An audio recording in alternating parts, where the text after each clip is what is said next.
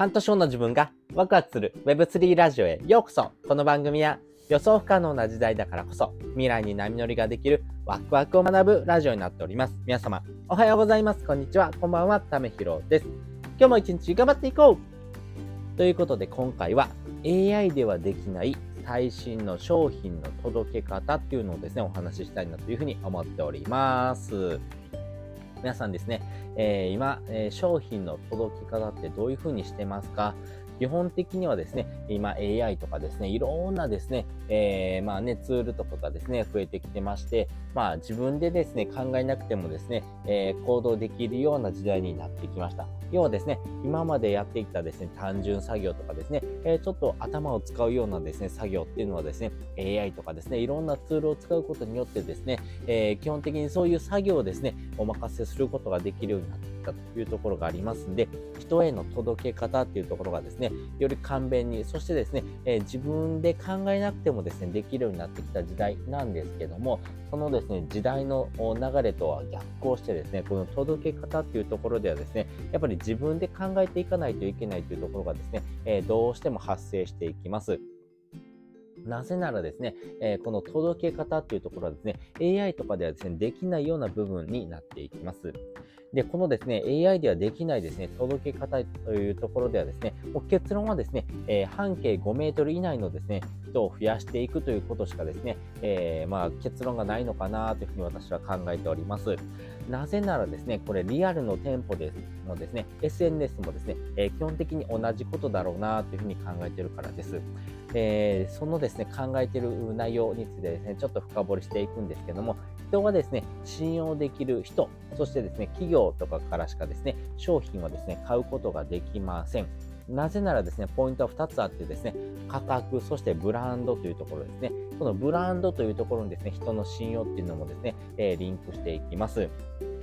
一般的にですね、えー、商品を買ってですね、えー、まあ自分がですね、ああ、これ欲しかったなーっていうものに関して言うとですね、まずは価格ですね。価格に関してはですね、他の商品とですね、似たようなものであれば、えー、この前提があるのであればですね、価格って安いものの方がいいですよね。まあ、例えばですね、えセブンイレブンでですね、え例えば山崎のですね、え食パン売ってますよね。売ってますけども、え同じような品質とかですね、同じような機能であればですね、え別にセブンイレブンの PB 品でもいいわけですよ。同じようなですね、え、機能、そして同じような美味しさとか品質面がですね、え、担保されているのであればですね、それはちょっと安い方がですね、いいですよね。ちょっとお得に買えたなってことがありますんで、この価格っていう要素もですね、大きく影響していきます。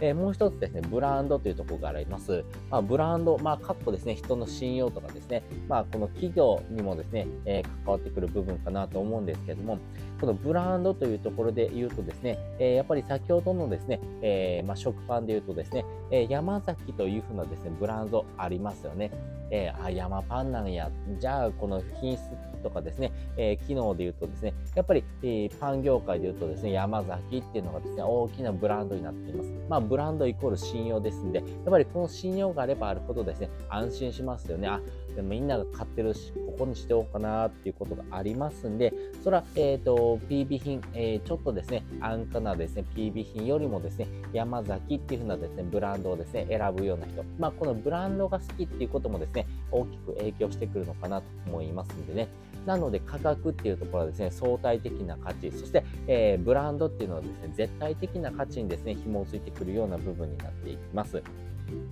なので、えー、まあ一方でですね、言い方を変えるとですね、例えば山崎のですね、えー、食パン買おうと思った時にですね、例えばこの山崎の社長がですね、えー、何かですね、悪いことをして逮捕されるわけですよ。この逮捕されてですね、この山崎の食パンがですね、まずくなるってことはないですよね。そんなですね、人がですね、逮捕されたからってですね、えー、その食パンがまずくなるってことはないですよね。まあそういうふうにですね、えー、PB 品だとかですね、え、そのもの品質とかっていうところはですね、やっぱり、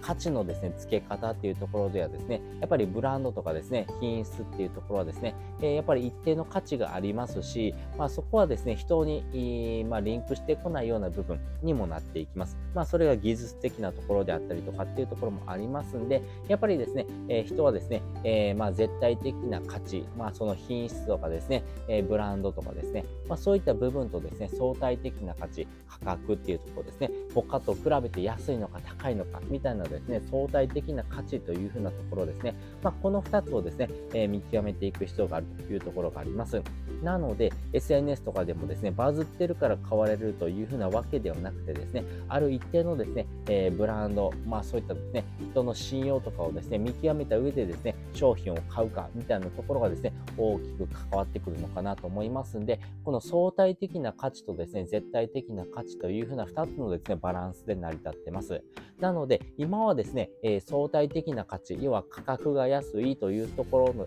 のですね、評価軸で見る人も多いんですが、え、一方でですね、今はですね、物の品質っていうところがですね、どんぐりの背比べになっているので、え、絶対的な価値ですね、えブランドとか品質というところをですね、評価するような人がですね、えかなり増えていきます。これからはですね、そちらの方をですね、評価軸に置いている人がですね、ぐーんと増えていきますんで、やっぱりこのあたりをですね、えより強化していく方がいいのかなというところでは、半径5メートル以内のですね、え自分の信用をですね、勝ち取るような人、そういった人がですね、えこれからもですね、買っていけるようなですね、えポジションをですね、作っていくことができますし、そういったポジションをですね、作っていくのはですね、なかなか AI ではできないので、そういうふうな届け方をしていくっていうところがですね、えこれからも地道ではありますけども、そういったものがですね、非常に重要になってくるのかなというふうに思っております。ということで今回ですね、AI ではできない最新の商品の届け方というところをお話しさせていただきました。もう一度振り返っておくとですね、半径5メートル以内の人をですね、やっぱり増やしていく。まあ、ここをですね、地道にしていく必要がですね、あるのかなというふうに考えております。そして本日の合わせて聞きたいです。本日の合わせて聞きたいはですね、えーえー、無形資産をですね、怪しいと思う3つの理由っていうのをですね、え概要欄にリンク載せております。やはりですね、商品という中にですね、有形、無形っていうのがありますけれども、今はですね、無形資産っていうものがですね、非常にフューチャーされていきます。えー、この無形資産の中にはですね、仮想通貨とかですね、NFT とかですね、まあ、いろんな商品がですね、あります。それはですね、手元にはですね、何かですね、残るものではなくてですね、えー、もう物のですね、資産という価値がですね、えー、非物質化しているというところがあります。でもこの非物質化してるっていうものがですね、非常に怪しいなって思う人もいるわけですよね。要はですね、手元に何かないとですね、あ、これってなんか詐欺かなとかですね、えー、この商品大丈夫かなって思う人がですね、増えてきますんで、やっぱりこのあたりのですね、え評価についてですね、えお話してる回のですね、リンク載せておきますんで、よかったら、え見てみてください。ということで、本日もですね、お聴きいただきましてありがとうございました。また次回もですね、よかったら聞いてみてください。それじゃ、またね。